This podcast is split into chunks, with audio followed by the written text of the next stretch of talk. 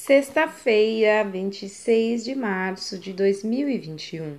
A leitura do texto bíblico está no livro de Deuteronômio, capítulo 8, dos versículos 11 até o 18.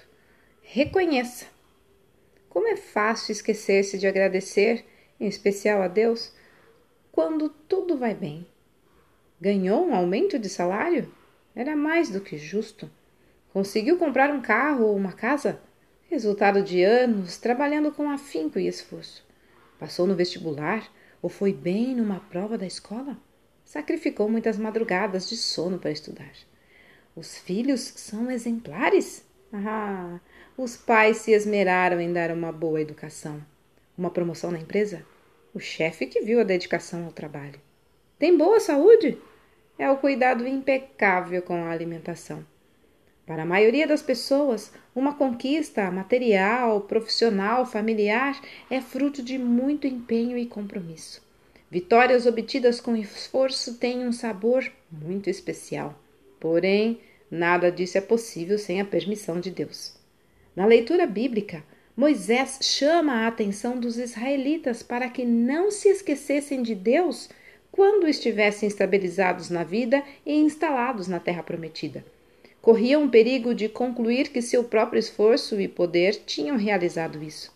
No entanto, nada, absolutamente nada vem de nós. Temos somente o que Deus nos dá. Quando está tudo bem, temos a tendência de achar que somos os tais, que estamos bem porque merecemos e fomos persistentes.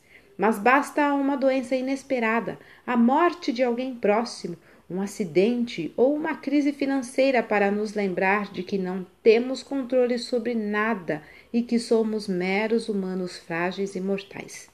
Por isso, lute e esforce-se, sim, mas sem esquecer de onde vem sua força e garra. Quem é que lhe deu inteligência e capacidade para encarar as situações? Deus é quem dá a todos a vida e todo o resto. Não permita que seu orgulho inche a ponto de roubar a glória do Senhor e tomá-la para você mesmo. Em vez disso, cultive a humildade e a gratidão a Deus por cada conquista.